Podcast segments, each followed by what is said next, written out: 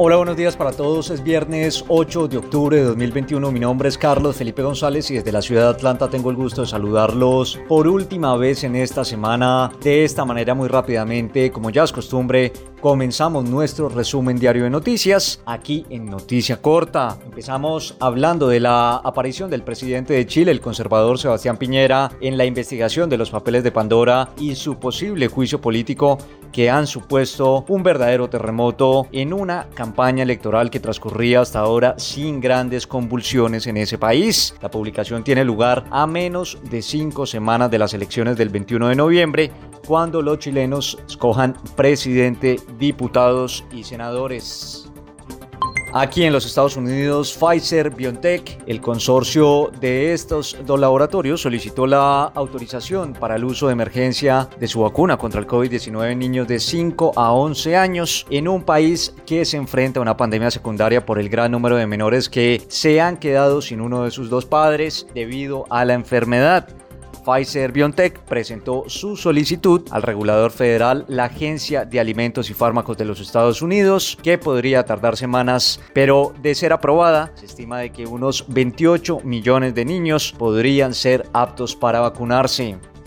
Y también hablamos de Colombia porque la misión internacional de SOS Colombia aseguró que la policía de ese país dio a las protestas de mayo y junio de este año el mismo tratamiento que usa para combatir a grupos armados. Quien hizo público el descargo fue el vocero de la misión y el responsable de las Américas del Sindicato de Comisiones Obreras en España, Félix Ovejero. En Formosa, Argentina, también escuchamos Noticia Corta.